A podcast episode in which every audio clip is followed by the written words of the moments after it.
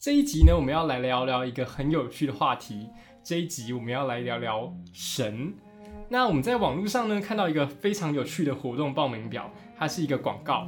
那这个报名表的内容是这样子的：在二零二零年的八月六号星期四，细胞转移报名表。细胞转移的详细步骤是：指导员的手去沾水，触摸您的额头，将您的基因编码及思绪。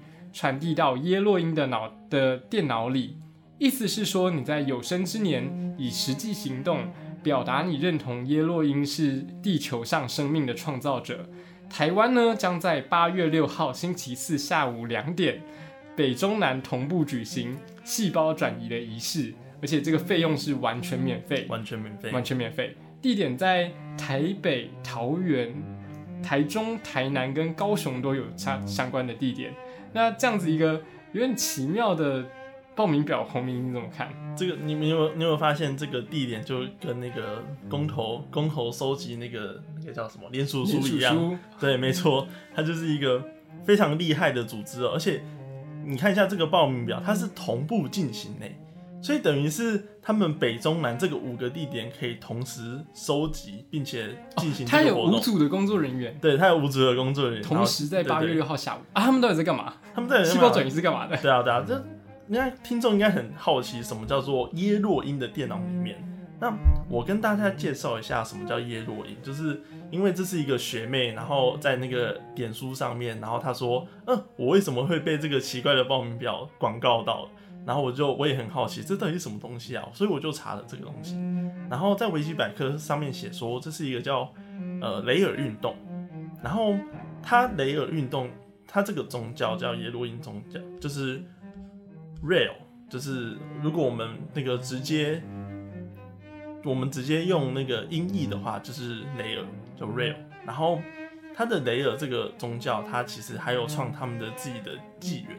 就是自己的纪念啊，所以他们在公雷尔在公元那个一九七四年的时候，他们认为这是他们的那个年代第一开始的起始这样，然后他们创造创造一个无神论以及外星宗教的组织，然后这个主张呢，他们是说地球的所有生命是由高科技以及高度智慧的外星人所创造的，然后他们的名字叫做耶洛因。耶若因要求雷尔将讯息传播给全世界，并且建议建立一个叫耶若因大使馆。然后到时候耶若因将会传送全人类，就是超过两千五两万五千年的文明这样。然后据他所知，就是这个雷尔他在一九七三年的时候，在山地远足的时候就遇到一个从天而降的巨大飞碟。然后一个长着大脑袋啊，然后肢体纤细，身高只有一米一的外星人，邀请他进到飞碟里面聊天。那外星人跟他说，人类完全错误理解自己的起源，这完全就是希伯来人的错，因为他们把圣经里面的 A Elohim 错译为上帝，其实那个意思是来自于天空的人们，就是指外星人，就是外星人，对，就是外星人他自己，就是对。然后这个。这个据这个耶洛因宗宗教们描述的这个很像那个叫什么？呃，卢贝松里面 E.T. 提到外星人的形象，然后这个外星人就继续说，其实这个圣经就是他写的写的这样。然后你没有发现这个叙述很像圣经的某种同人文，就是有各种不同的版本。对。然后这个外星人说他自己叫 Real，然后意思就是耶洛因之光。然后他要带领世人走向复制技术这条神圣之路，你不觉得很帅吗？复制技术是干嘛的？复制技术其实复制技术就是呃现代主义的某种专有名词。就是如果大家有去看那个想象图书馆的话，那里面有一本书叫做《复制技术时代的艺术品》，就是那个呀什么的，突然忘记。嗯，我不知道，我没有看，不好意思。它是一个非常重要的著作啊，就是讲说在我们的工业时代，这些艺术制品不停的被复制的时候，它会它会造成什么样的后果？然后如果太多的艺术品，这例如说蒙娜丽莎的微笑，我们平常都很容易看到的时候，那我们真正去罗浮宫博物馆看到蒙莎蒙娜丽莎的时候，那对于我们观众来说，那个时候会丧失作品原本的灵光，上面是这样写的。我怎么觉得这听起来也蛮像奇怪的宗教？对啊，嗯，说某种程度上就是就是哲学家和思想家指指引我们方向，我们也不一定全部都要听嘛，对不对？他就是。没错，他就是告诉我们我们可以怎么想，但是对怎么想就是随大家啦。好，那我继续讲，然后外星人就是将那个这个这个人带回他们的星球，然后这个星球里面就是他还见到了耶稣啊、穆罕默德啊，还有摩西以及佛祖。然后他说，全部的就是对宗教都见一轮，对，全部的宗教他都考 C 那怎么没有见妈祖？呃，可能我们还不够红，所以我们要推广我们自己的在地本土宗教。然后他就在一群女性机器人之中满足了自己的性欲。讲到性欲这一块，就是其实耶若因这个宗教，它还有一个很跟大家理念还蛮相同的主张。冠宏要不要讲一下？就是他在那个他认为他在性别运动里面，他所支持的立场是什么？哦，我看到的资料好像是这个雷尔运动，他们支持，呃，支持各种不同的性向，然后支持性解放，然后也支持就是少数性向的，就是发展跟发挥。然后他们的原因好像是因为外星人本身是不存在二元性别的，然后所以它的概念上会完全打破。呃，传统的文化中的那种二元性别的概念，对，没错，就是我们要从就是男女之别渐渐进化到跟外星人同一个层级的那些人这样。那这个这个耶洛因这个宗教也很有趣，就是他们自己还有发明，自己还有去发他们的电子报，叫 Real Science，就是雷尔科技电子报。那里面讲了很多事情，就是关于他们宗教的呃一些那个叫什么一些主张啦。他们主张说要由天才来治理这个政政治，例如说借由智智力测验，高高于那个智力五十趴的人有被选举权，然后智力高于平均值人类十趴的人有选举权，然后如果人类的平平均智商是一百的话，那一百五的人就有那个就可以去当竞选人这样，然后高于一百一以上的就可以去投才可以票，投票。没错，就是好像有一点怪怪的，但是好像又有一点合理。好像有点合理吗？至少，嗯，睡图转，如果我们身边有那个相信睡图转生是真的人的话，我实在不是很想要让他拿到选票。但是这其实也是某种台湾民主非常有趣的地方。就好像民主，他大家都会说，就是智力测验的时刻。那我们何不如直接把智力测验 测完之后再去投票？没错，其实没错它也会有他的问题，但不是我们今天的重点。我们如果我们再聊下去的话，我们可能就会成为一个政治 podcast，我们就不是是文学 podcast。跟各位提醒一下，我们刚刚都在都在聊一些很呃，呃外星的东西，但是这是一个文学性的频道，所以我们还是聊宗教，我们还是聊外星人，我们还是哎、突然又扯到一点切都是很文学的。对。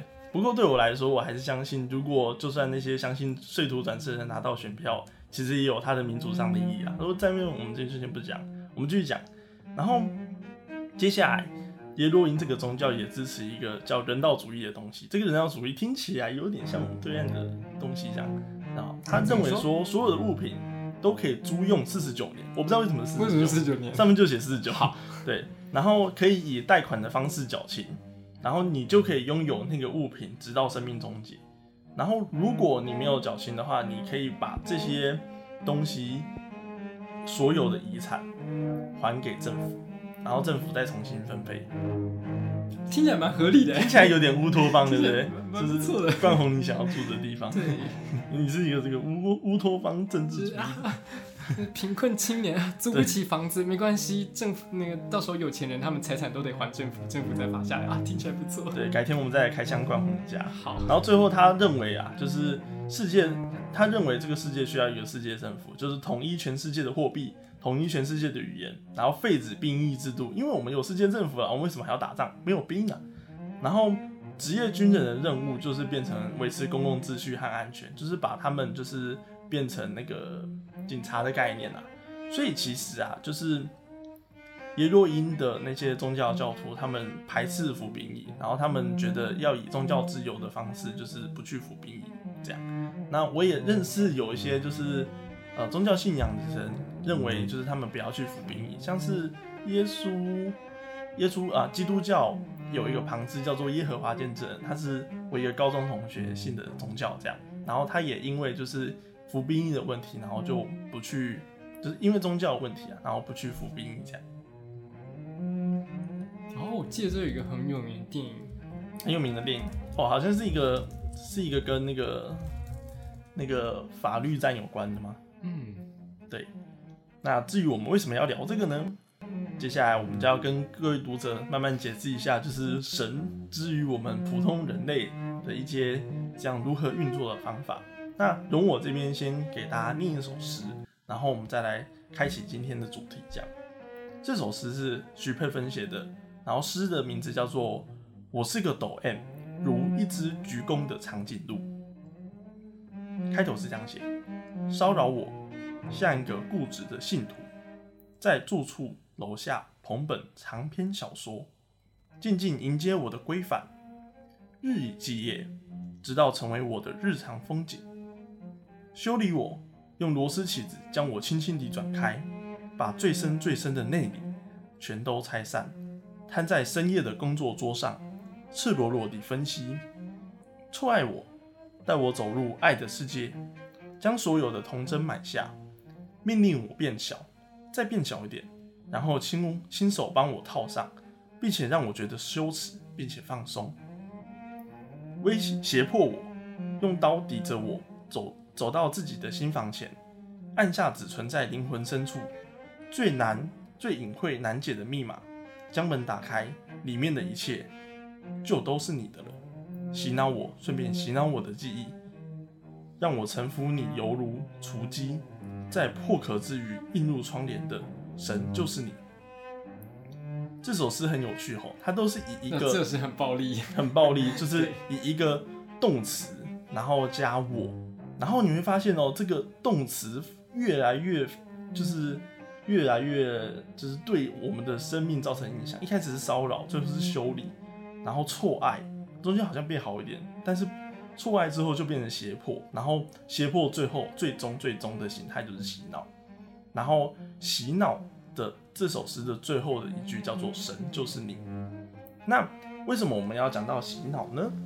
这这边我们要提到一哦，这边我们要提到一本书。叫做崔顺华的崔顺华的神在。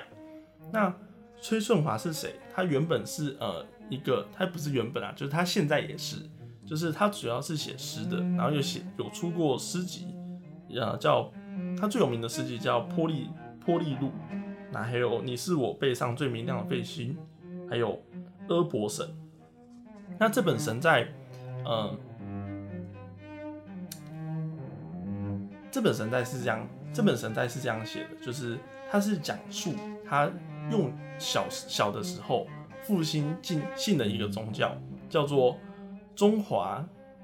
我翻一下书，跟刚那个细胞转移有关系吗？跟那个细胞转移有关系吗？没有，没有，没有关系。另外一个宗教，OK，这个叫做台湾版本的宗教，台湾版本，台湾版本的宗教。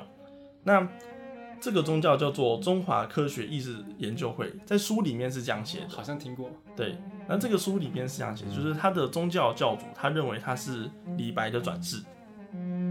然后他那个李白，就是李白，李白和李后主和苏东坡所有的文豪的转世这样。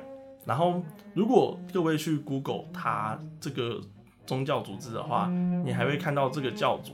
他把自己的就是把李白的诗录成 YouTube 自弹自唱，然后播给大家听，这样。如果能重来，应该不是这首。床前明月光，不知道。然后呢，这这本神在就是讲说，就是崔顺华他小的时候，就是父亲就是进进入这个宗教之后。然后他如何去看待神这件事情？虽然我们在这集没有要去剧透这个神在里面的剧情，大家有兴趣的话就可以买这本书来看，非常好看。它是讲述一个女生如何在这个宗教父亲的宗教信仰上，随着她自己的年龄渐渐长大，然后在这个过程之中，有很多相信神的选项，在他最脆弱的时候，然后教授给他就是有工作做，然后会关心他，然后带他一个月去智商一次，最后那个教授问他说：“那诶，那你要跟着我去教会吗？”最后他就拒绝教授，并且心中觉得很愧疚。教授是一个很好的人，对对对对当他向你有信仰的时候，对对对，就是在他的成长的过程之中，他有无数次的选择，可以选择要相信这个神，还是不要相信那个神。就是神有很多，不停的向他招手，不停的在他的身边走来走去，围来围去，而无所不在。然后几次他也就是好想要，就是伸手去相信、去祈祷，向那个神存，向那个神祈祷。那那个神不必然是那个，例如说中华中华医师科学总会，就是细胞转移，也不一定是细胞转移，也不一定是基督教。但是他认为神就是在我们身边，然后看着、听着我们，但是不确定他在不在，然后也不确定他到底会不会帮助我们人类。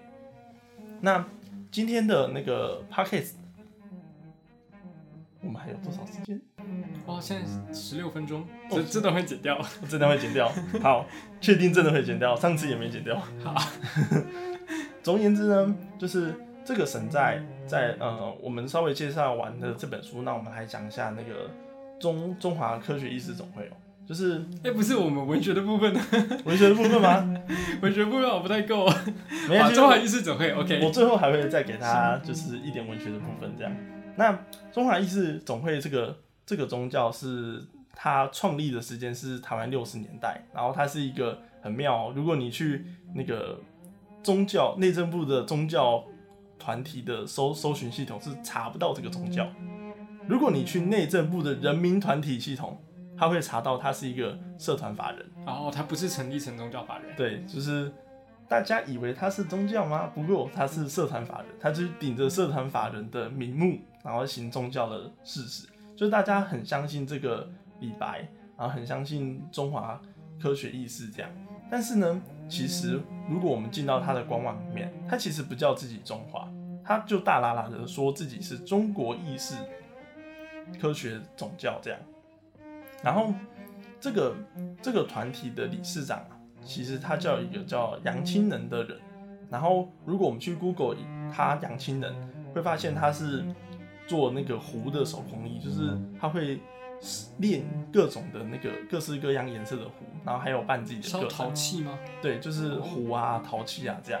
然后如果各位有发了那个反正我很闲的话，就会发现就是最新一集的反正我很闲，钟家波就拿着一个壶，是壶，壶会生气这样。啊，我只知道那个这个随身碟里藏着三千人。哦，那那你要追最新一集这样。OK，总而言之呢。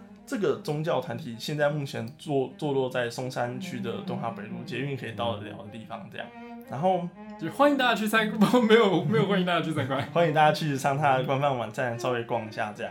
那我们说完的中华意识那个，我们说完了中国科意识科学研究会之后，那我们回到文学的部分，对我来说就是呃，对啊，刚那个跟文学有什么关系？是那跟文学有什么关系？你这样吐槽我，这样很难回答你。这这段真的要剪掉吧？我我很相信，就是洪明一定是有想清楚这跟文学关系，所以这样讲的。这跟我文学关系的，就是说，呃，不然我想先分享一点东西，是刚才我们好像都会觉得说。就是细胞转移啊，好奇怪，就是不知道为什么要去报名一个细胞转移。然后甚至在崔顺华的《神在》里面，他提到就是父亲信仰了那个中华意识什么总会的那个宗教之后，对我在一个童年时代产生了伤害。那呃这样子的宗教会对他人产生伤害的时候，它的文学性是什么？然后或者从另外一个面向上来说，如果宗教很荒唐、很没有逻辑，但它让人过得更好，那我们有必要去指责宗教吗？那后面怎么看？嗯，这边我分享我一个经验啊。哎，你刚刚转场也太硬了吧？就是硬要问我这是什么？你刚刚硬要 硬要问我那个。总而言之啊，就是这边我想要分享一下我的一个经验，就是我自己在做《南方安静》，也就是我的自己那篇得到国议会的长篇小说。然后去年我就讲澎湖的家族史的那个，对澎湖的家族史，澎湖家族史。那去年我就回到澎湖，然后做了一点就是小小的填调。然后我住的那个地方是我祖母的旧家，不是旧家，就是新家。然后那个地方是一个叫山水里的地方。然后山水里有一个很大的庙叫上帝庙，然后里面供奉的主神叫玄天上帝，那边的人就叫他熊弟公。那我去的时候，那间庙刚好在整修整建，然后预计是隔一年就会建好这样，所以它外面还搭着鹰架，然后旁边有一个就是类似一个办公室的地方，大家休息。然后我就很想要知道这个庙的历史嘛，因为毕竟我在做家族史的部分，那我必须要知道这个庙什么时候建成的，那建成之后对这些居民的影响是什么？我总不能就是连这个庙的建造的历史都不知道，然后要去写这个社区。所以我就进去了，去找里面的总干事，没有找到总干事，就找到一个负责建庙的人，他只有小学毕业，但是原本他们这个地方是里长跟这个人在选哪个人要成为建这个上帝庙的主要负责人，最后选中了他。选中了他的原因是因为庙方人看他非常非常的，就是尽管他不懂任何一点土木，但是他愿意一一步一脚印的去学。那在访谈他的过程之中，也感觉到他非常诚恳。然后我就问他说：“哎，那这个上帝庙之中，你有做，就是我们有我们有在这个庙里面建造任何的庙史吗？就是因为它是清朝的时候建成建成的嘛，对不对？那在它清朝建成的时候，它有任何，例如说请王爷、送王爷，或者是说有进行大祭祀的时候，或者是在。”例如说，日治太平洋海战的时候，有发生过什么事情吗？会有那个历史的历史之书吗？但是那个那个人就跟我说没有，就是我们的庙里没有这个东西。